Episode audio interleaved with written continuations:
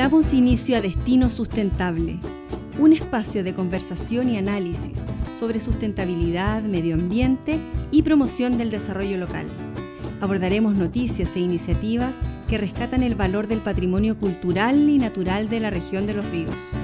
Desde el corazón de la selva patagónica, aquí comienza Destino Sustentable. Presenta Reserva Biológica Huilo Huilo. Conduce Manuel Pinotoro. Continuamos con la programación veraniega de Destino Sustentable, revisando los desafíos que se presentan para este año en el área de medio ambiente y sustentabilidad.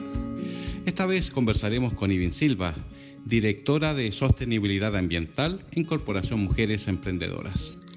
Con ella hablaremos sobre empoderamiento femenino. También conversaremos con Sol Echeverría, asesora de proyectos sustentables como por ejemplo preparación de jardines, huertos, construcción, ambientación de espacios y decoración.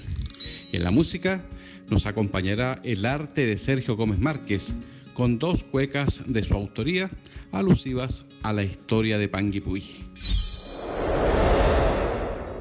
Ya estamos en contacto con Ivin Silva. Ella es directora de Sostenibilidad Ambiental en Corporación Mujeres Emprendedoras. ¿Cómo está, Ivin? Muy bien, gracias. Gracias por acceder a esta conversación. Ivin, cuando uno busca el concepto de empoderamiento femenino, uno se encuentra con información que arroja, ¿no es cierto?, eh, las distintas fuentes de información relacionadas siempre con perfiles de primeras ministras, eh, casos de éxitos, altas ejecutivas, pero yo supongo, por el desarrollo que usted eh, lleva adelante diariamente, que este tipo de poder al que aspiran las mujeres no es lo que uno ve a buenas y a primeras cuando busca en Internet ese concepto. ¿Usted lo ve de esa manera? Eh, no, la verdad es que al contrario, los emprendimientos femeninos en Chile por lo menos están mucho más relacionados a los sectores bajos y medios de la población. O sea, lo, típico que uno piensa, la señora que hace la empanada, la señora que cose, eh, que es muy distante a esa imagen del eh, poder, como, como, me mencionaste tú, el poder político, y, y además de que hay una dificultad em, de base para el emprendimiento de la mujer, ¿cierto? Que es el rol que ocupa la mujer en la sociedad y por lo tanto es difícil llegar a esos puestos tan llamativos, por decirlo de alguna manera. Eh, y probablemente la mujer busca otro tipo de emprendimiento que le permita de mejor manera equilibrar sus roles en la sociedad aunque podemos estar en contra de esos roles, en general lo que hace la mujer es buscar equilibrar esos roles y buscar em, poder eh, seguir, digamos, dedicándose a su familia y también dedicándose a un negocio y tener un ingreso económico y tener una realización profesional a través del emprendimiento. Y bien, cuando usted hablaba de dificultades, ¿se refiere a las barreras de género? Sí, de todas maneras, o sea, partiendo por ahí, o sea, tenemos la dificultad de, la formación, o sea, cómo nos, cómo nos hemos educado en esta sociedad a ser de una cierta forma, a cumplir el rol de cuidadoras, ¿cierto? Tanto de niños como de ancianos, siempre son las mujeres en mucho mayor medida las que hacen ese, las que cumplen ese rol. Eh, por lo tanto, el tiempo que le pueden dedicar a su emprendimiento eh, y incluso eh, la cabeza, la energía que se le puede generar, o sea, que se le puede dedicar a un emprendimiento es mucho menor que la del hombre. En general, eh, se estima que de cada 10 hombres que emprenden, solo 7 mujeres también emprenden. Y generalmente las mujeres, ah, bueno, hay otras dificultades que, que tienen que ver, por ejemplo, con el financiamiento, por el mismo hecho de que la mujer está mucho más abocada a su rol familiar, eh, tiene mucho menos posibilidades de financiamiento por créditos en bancos, por ejemplo. Entonces, hay todo, hay toda una, una base que dificulta el eh, emprendimiento femenino. ¿Y qué elementos o características o requisitos se deben presentar para que se produzca ese quiebre y la realidad sea 50 y 50 al menos? Yo creo que una de las cosas que eh, es la, parte más difícil es justamente cambiar el paradigma de, de, la mujer como, el, como la débil, ¿cierto? Y como la que necesita cuidar a los otros. Pero por otro lado, también esa característica de las mujeres, sin querer, a mí no me gusta encasillar a las personas en sus roles de género eh, que son como impuestos por la sociedad, pero hay ciertas características propias de las mujeres que le permiten hacer ciertos tipos de emprendimiento de mejor manera que un hombre, por decirlo de alguna manera. Y, eso tiene que ver con la empatía que tienen las mujeres, con una forma de, vincularse más abiertamente y más horizontalmente con las personas. Eh, el hecho de que mm, de que generalmente cuando una mujer emprende, ella alinea su propósito de vida con su emprendimiento. Entonces, no son emprendimientos por ganar plata. O sea, hay estudios que dicen que muchos de los emprendimientos masculinos están mucho más relacionados con el beneficio económico. En cambio, el de la mujer está más relacionado con la realización, con su propósito de vida, pero también con una un impacto, con tener un impacto social y ambiental. Y ahí es una gran diferencia que puede hacer la mujer en, el, en practicar, en, en desarrollar emprendimientos sustentables. Porque usted tiene una experiencia personal, ¿verdad? Usted lleva adelante un emprendimiento. Me gustaría saber de qué se trata y de qué manera lo que usted realiza eh, se vincula con lo que estamos conversando ahora. Sí, yo tengo mi emprendimiento porque yo soy eh, educadora ambiental, o sea, yo soy bióloga y educadora ambiental y a partir de ahí empecé con mi emprendimiento eh, pensando en hacer charlas de educación ambiental, tanto a empresas como a grupos de, personas interesadas en temas ambientales.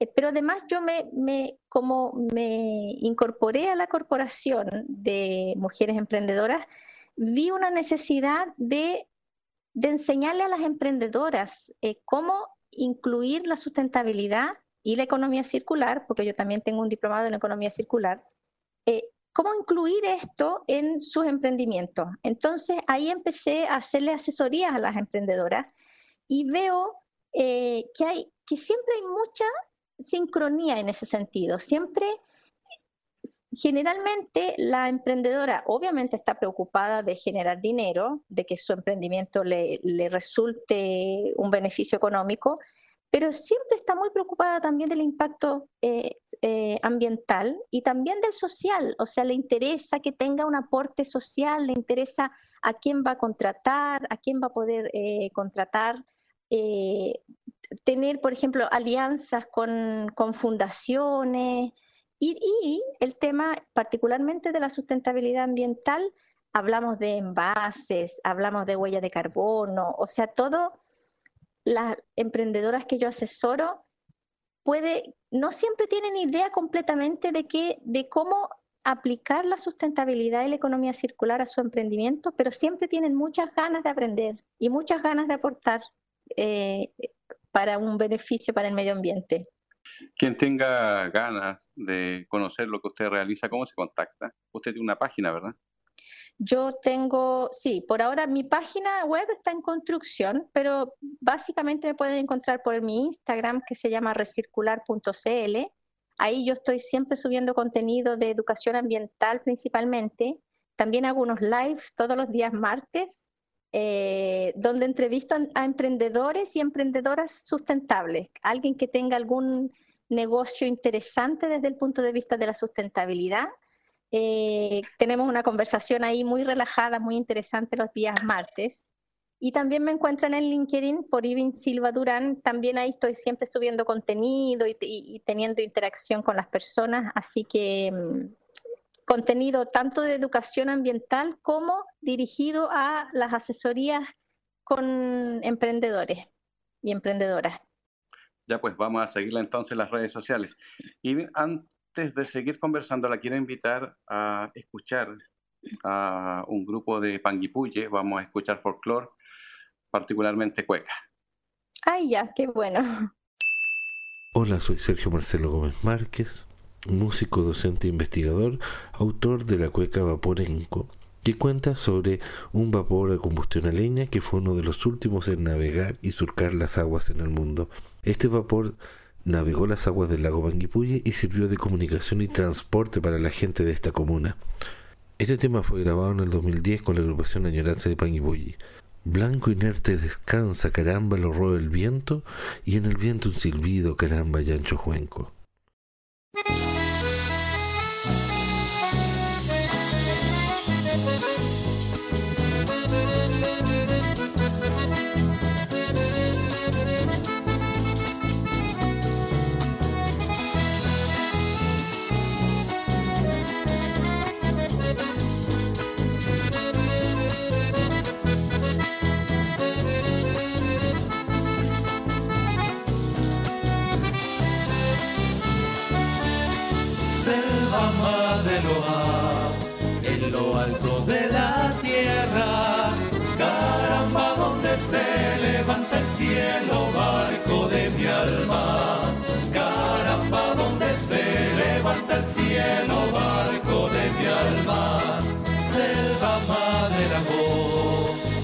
Noble Panguipulli.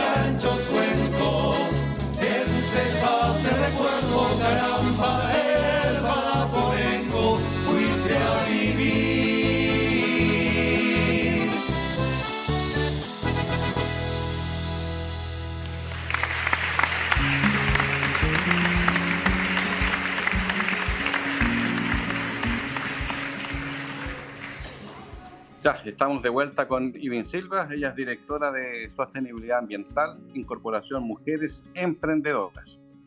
Antes de ir a la música, Ivin, estábamos hablando sobre barreras de género y me gustaría preguntarle sobre los estereotipos de género que se adquieren desde la infancia. ¿No es cierto? Que si bien se adquieren en la niñez, pero se presentan en el desarrollo completo de una persona. ¿Por qué usted cree que enseñamos a las niñas, por un lado, ¿no es cierto?, a ser perfectas y a los niños a ser valientes? ¿Es que existe esa, diferencia? No, claro, y enseñamos a los niños a ser eh, inteligentes y a las niñas bien portadas.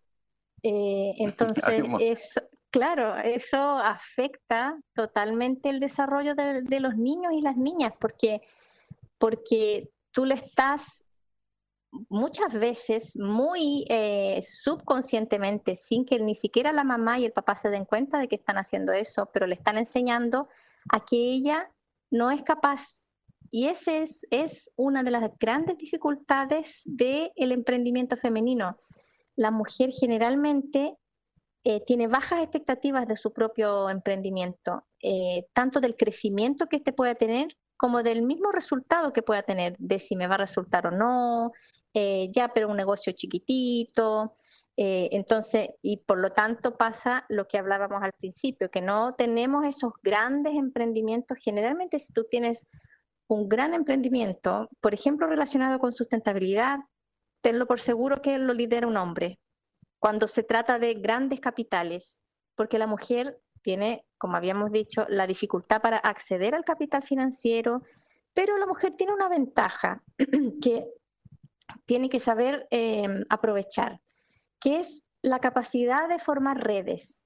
Generalmente, justamente por el rol que se le ha impuesto a la mujer en la sociedad machista y patriarcal en la que vivimos, la mujer tiene eh, la capacidad de formar redes porque es lo que generalmente hace, o sea, tú o hacías, ¿cierto? Tú tenías a tu hijo hija y lo tenías que cuidar, un día tenías que salir al médico y lo dejabas cuidando con la vecina tenías a tu mamá, a tu tía que te ayudaba, eh, que te enseña las recetas, etcétera. En eso de formar redes, las mujeres son muy habilidosas. Entonces, eso lo tienen que aprovechar porque es un tema fundamental para el emprendimiento, el formar buenas redes, eh, aprovechar ese tema. Pero por supuesto que tenemos que superar estas barreras, eh, como decíamos, de, impuestas desde chiquitita, eh, que se le enseña a ser bonita, portarse bien y ojalá no hablar mucho. Y al contrario, tenemos que sacar la voz. Calladita se ve mejor, dicen. Sí. Qué horror.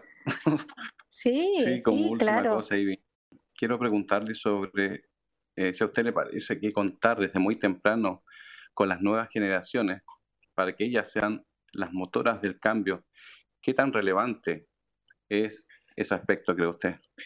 Yo lo veo actualmente, yo siento que ellas son el motor de cambio. Yo tengo una hija adolescente y lo que ella me ha enseñado hasta ahora es increíble. O sea, ellos, ellas tienen un vocabulario distinto, tienen conocimientos eh, distintos, porque, bueno, en parte por la globalización, las redes sociales, se, habla mucho más de todo, cosas que antes no necesariamente se conversaban, y ellas además enseñan a los niños también, o sea, a, los, a sus pares, hombres.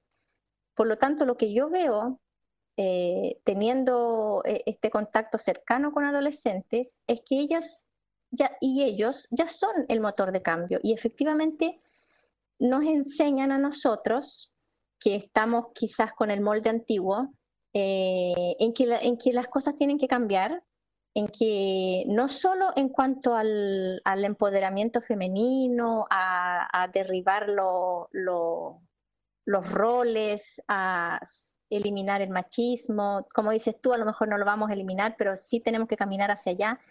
El mismo hecho de que hoy en día se hable del tema, el mismo hecho de que hoy en día se, discuta en Congreso, en la tele, eh, significa que ya se abrió y ellos, los adolescentes actuales y jóvenes, son el motor de cambio y, son los que nos están ayudando a salir adelante con conceptos que antes ni siquiera conocíamos. Así que de todas maneras creo que nos van a ayudar y por supuesto que tenemos que los adultos poner de nuestra parte y abrir la mente porque no sacamos nada con tener a nuestros jóvenes diciéndonos, miren, esto está mal, está mal que lo digas así, está mal que impongas un color rosado porque la niña es, porque es niña y azul porque es niño. O sea, no sacamos nada con que nos enseñen, pero nosotros nos quedemos atrás sin aprender eso, ¿cierto? Entonces, tenemos que aprender a ser aprendices de nuestros jóvenes, creo yo.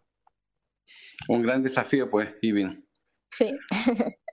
Bien, le quiero agradecer entonces por su conversación, por compartir con nosotros, con nuestra audiencia, eh, su experiencia, sus conocimientos. Nuevamente, Ivin Silva, muchas gracias. No, muchas gracias a ti por la invitación. Un agrado poder conversar estos temas. Seguimos escuchando Destino Sustentable. Ahora queremos conversar con Sol Echevarría, ella es asesora de proyectos sustentables y un referente en las redes sociales sobre temas de decoración, preparación de huertos, invernaderos, en fin. ¿Cómo estás, Sol? Hola, Manuel, bien, ¿y tú? ¿En qué lugar de Chile te encuentras? En la casita, en Puerto Vara. Cuarentena, casita. en el sur de Chile. Sí, en Encerrado. Sí, encerradita, pero dentro de una parcela no se siente, así que bien. No, ya lo creo que bueno, afortunada eres tú. Oye, Sol, ¿en qué consiste tu trabajo? Eh, mira, mi trabajo desde que yo me independicé consiste en asesorar principalmente a, proyectos como de oficina, restaurantes, locales comerciales, eh, más que solo casas, y, tiene que ver con ambientar el lugar, con, de acuerdo a, un espíritu corporativo o, a distribuir bien los espacios que, que quieren usar. Y en esa línea, ¿cómo se puede ambientar espacios de manera sustentable. Eh, después que empecé con eso, eh, hace como un par de años, cuando me fui a vivir a, Parcela, eh, yo mostré harto el proceso de construcción de mi casa y, sentí que al comunicarlo en las redes sociales la gente empezó a enganchar un montón y se, empezó a sentir como más cercana.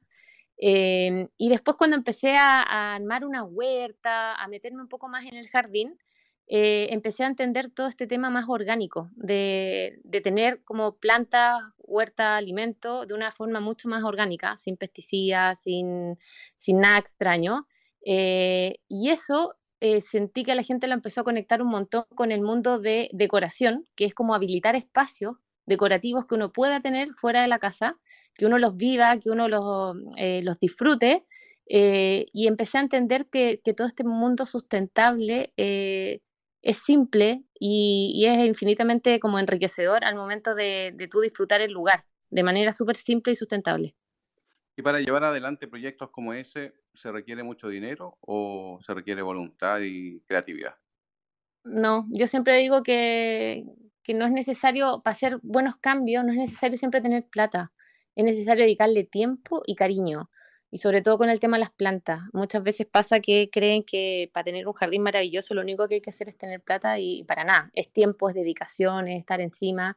Eh, y finalmente ese tiempo que uno le dedica eh, retorna a ti como en tiempos de relajo, de desconectarte, de disfrutar, sobre todo para la gente que está con este tema del teletrabajo. Eh, pucha, qué rico de repente si tienen un pedazo de tierra en la casa, saber aprovecharlo, saber vivirlo, disfrutarlo, porque ahora es cuando tenemos más tiempo de estar en la casa. Entonces la idea un poquito es, motivar a todos a que con pocos recursos, mirando con otro ojo lo que tenemos, podemos mejorar mucho más los espacios que tenemos alrededor. Sol, ¿y cómo podemos aprovechar mejor ese espacio? A ver, pensemos o visualicemos el proyecto tuyo ahí en tu casa. Porque tú iniciaste, ¿no es cierto?, este, este trabajo de a poquito, fuiste incorporando técnicas, conocimiento, información y lo llevaste adelante y ahora estás en, redes sociales, te sigue mucha gente, eres un ejemplo incluso para muchas personas. ¿Cómo o qué recomendaciones, qué consejos eh, darías tú a las personas que quieren desarrollar un proyecto parecido al tuyo y te escuchan ahora? Bueno, las personas en el sur de Chile tenemos la fortuna varios de vivir en, terrenos un poquito más grandes, no, en terrenos tan chicos como puede ser en, en las ciudades grandes. Eh, y, pasa que cuando uno tiene un terreno, no siempre le saca el provecho que debería. Entonces, en el tema de la huerta, empezar a, hacer la huerta en cajones, eh, la verdad es que facilita un montón el tema de la mantención. Eh, y el tema ergonómico de, eh, del dolor de espalda, de mucha gente que, que, me decía, oye, yo sufro infinitamente dolor de espalda estar ahí como huerteando, pero uno cuando lo, lo hace eh, adaptado a lo que uno necesita y de una forma estética súper agradable, em, es súper llevable. Y cuando son casas chicas, espacios chicos, a veces la gente dice, no, es que no, no, no tengo espacio. Y la verdad es que más que espacio es porque tienen demasiadas cosas. Entonces cuando uno empieza como a, a pensar en el menos es más y a eliminar las cosas que, que como dicen, no te hacen felices o, o no te aportan en nada, deja espacio para las cosas que sí te pueden aportar. Las jardineras pueden ser en altura, puedo usar todos los maceteros que tengo. Em, hay una infinidad de ideas que uno puede ir generando para, para finalmente tener ese espacio más usado, no, no, no dejarlo ahí porque sí nomás. Entonces, eh, yo me di cuenta que al ir comunicando todo lo que empecé a hacer, la gente lo va adaptando. En espacios más grandes más chicos, tú puedes ir adaptando todo lo que yo un poco voy mostrando en las redes. Además, eh, la idea es que tanto en espacios grandes como en espacios chicos, em, la idea es que lo que yo he ido replicando un poquito, mostrando las redes, que son el uso de estos cajones, un invernadero hecho de ventanas recicladas, que la verdad, en términos de costo, es muy económico. Em, es distinto al plástico porque uno puede ver el exterior y es un espacio que uno puede vivir adentro. Eh, en el fondo, acá viviendo en el sur, qué rico es poder tener un lugar donde nos desconectamos, donde efectivamente hasta podríamos tener una especie de teletrabajo y rodeados de plantas. Y no tiene por qué ser tan caro de construir si es que reutilizamos un poco los elementos que, tenemos cerca de, la infinidad de casas que de repente están botando o de ventanas viejas que está vendiendo un vecino o un conocido tuyo. Eh, entonces hay opciones de, que, de cómo podemos reutilizar la madera o, o, todos los elementos que tengamos y transformarlo en un espacio decorativo eh, que lo podamos vivir. Esa es como un poquito la invitación, ya sea en espacios grandes o en espacios chicos. ¿Cómo se puede hermosear y reciclar un espacio? Me refiero a la forma y también al color. Eh, yo cuando hago, el, hace poco tiempo empecé con talleres, talleres de decoración y, de construcción de casa. Eh, lo primero que les digo es que no se trata, decorar no se trata de tener que comprar todo nuevo. Decorar tiene que ver mucho con ordenar, con eh, saber qué es lo que necesitamos y qué es lo que no necesitamos. Y en ese sentido siempre hablo mucho de, mirar con otros ojos lo que tenemos. De repente es un cambio de color, un cambio de ubicación, eh, un cambio de textura, por ejemplo, el tema de tapizar algo. Eh, y ahí todo lo que tenemos, que de repente no valoramos, empieza a tener como otra actitud dentro del lugar. Y cuando tenemos cosas que no necesitamos, no nos gustan, Simplemente yo digo, ah, podía hacer una venta de garage, por ejemplo, o regalarlo eh, y con esa venta de repente tener recursos para comprar lo que sí necesitas. Por ejemplo, en el caso del teletrabajo, mucha gente eh, necesita una buena silla. No sé si están usando buenas sillas que sean ergonómicas, que sean cómodas, em, que no son sillas baratas muchas veces, y de repente reacomodando un poco el espacio, eliminando o vendiendo lo que no te sirve, eh, hacemos como esta reutilización de cosas para adaptar el espacio a lo que necesitamos realmente. Esa es un poquito como la tendencia que trato de, imprimir en, temas de decoración. Sol, hablaba de tu proyecto que lo desarrollas principalmente en el sur de Chile, donde la geografía, la fisonomía tremendamente favorable a proyectos como este. Pero ¿qué pasa con la gente de ciudades, particularmente de la región metropolitana, que en su mayoría o gran parte de la población está encerrada y proyectos como este le vendrían re bien. Eh, mira, la verdad es que harta gente que es de Santiago me escribe y, me dicen que cuando yo subo una foto ponte tú del exterior es como que, sienten como, como vida, como aire, como espacio dentro de, su vida porque viven en departamentos, no tienen mucho espacio. y, la verdad es que yo he visto que todos estos proyectos, estas pymes que están haciendo cosas de huerta, de jardín, están adaptando mm, jardinera o métodos de huertos como más urbanos, donde claramente el espacio es mucho más chico. Hay que adaptarlo quizás a una ventana o a una pequeña terraza, pero finalmente la gente que le interesa tener áreas verdes o algo de verde dentro de su espacio, siempre se puede. Por último, podéis tener, no sé, una planta de tomate decorando el living, pero mm, te genera algo, algo distinto, alguna cercanía un poco con el exterior. Así es que yo creo que de a poco la gente de ciudades se está eh, sintiendo un poquito más cercana con las áreas verdes. Sol, antes de hacerte la siguiente pregunta, te quiero invitar a que sigamos escuchando música del sur de Chile, de Puyi, la nueva cueca del músico Sergio Gómez Márquez.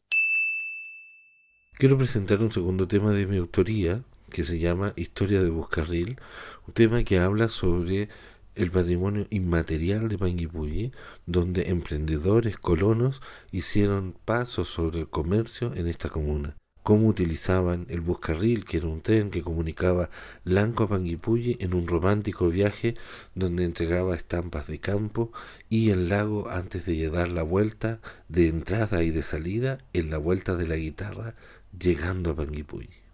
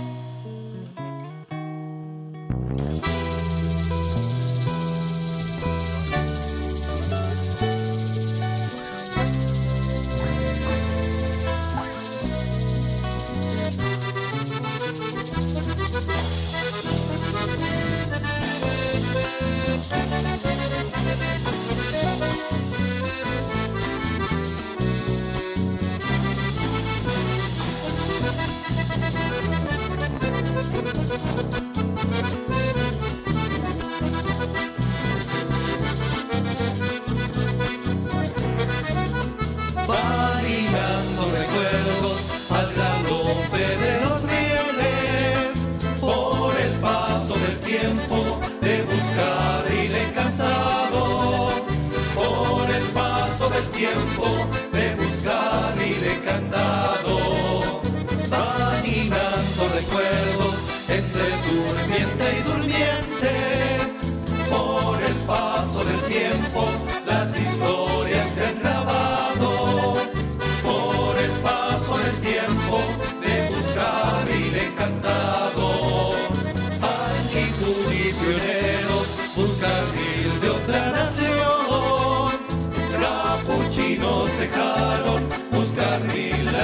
nación.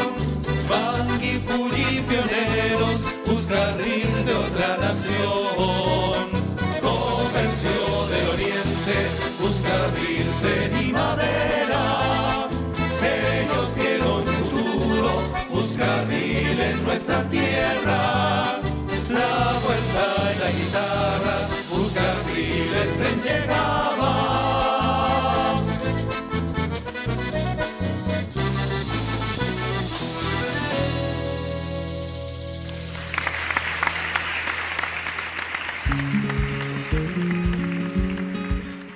Estábamos escuchando una nueva cueca del músico Sergio Gómez Márquez y seguimos conversando con Sol Echavarría. Ella es asesora de proyectos sustentables y un referente. ¿Dónde te seguimos, eh, Sol? ¿En qué redes sociales?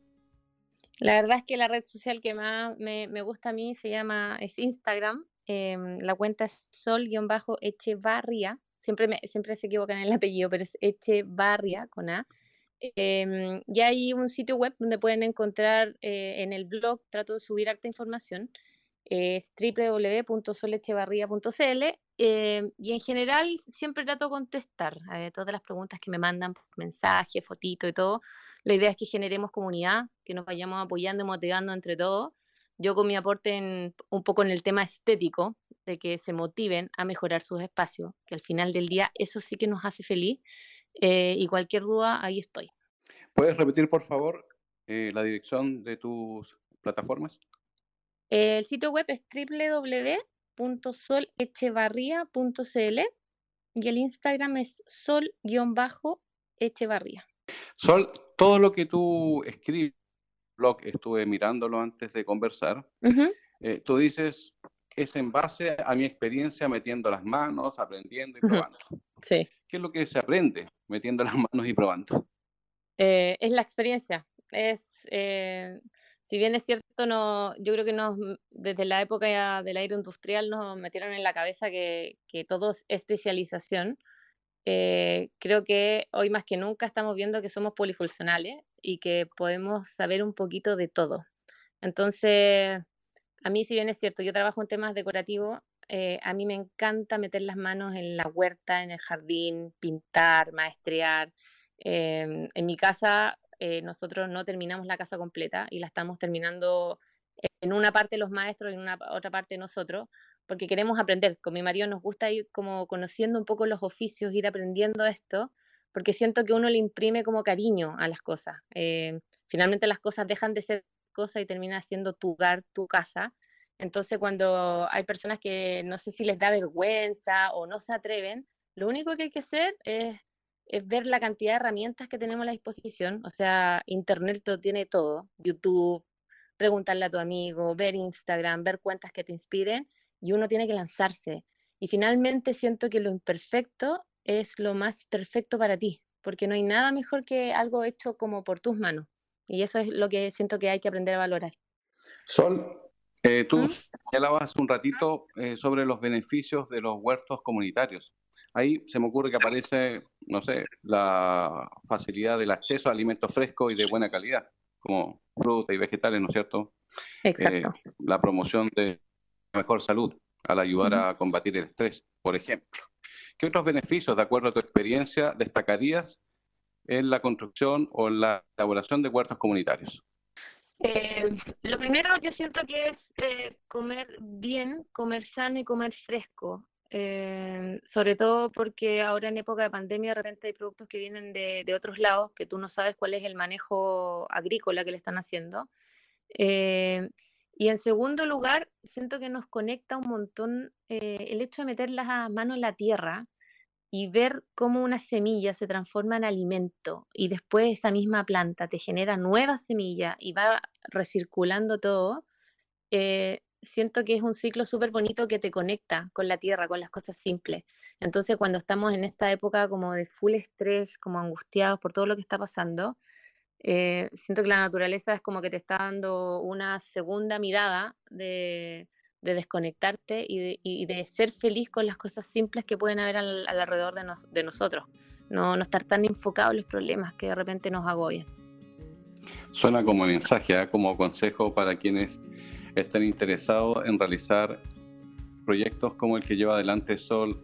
Quiero agradecer tu tiempo, tu, tus conocimientos, tu experiencia y esta conversación y darte eh, nuevamente las gracias por participar en Destino Sustentable y a ver si en un próximo capítulo eh, indagamos más respecto a las técnicas, ¿no es cierto?, para llevar o para desarrollar iniciativas como, como esta. Así que, nuevamente, Sol, muchas gracias. Muchas gracias a ustedes. Llega a su fin la presente edición de Destino Sustentable, un espacio de conversación y análisis sobre sustentabilidad, medio ambiente y promoción del desarrollo local. Nos encontramos pronto desde el corazón de la selva patagónica en un nuevo capítulo de Destino Sustentable.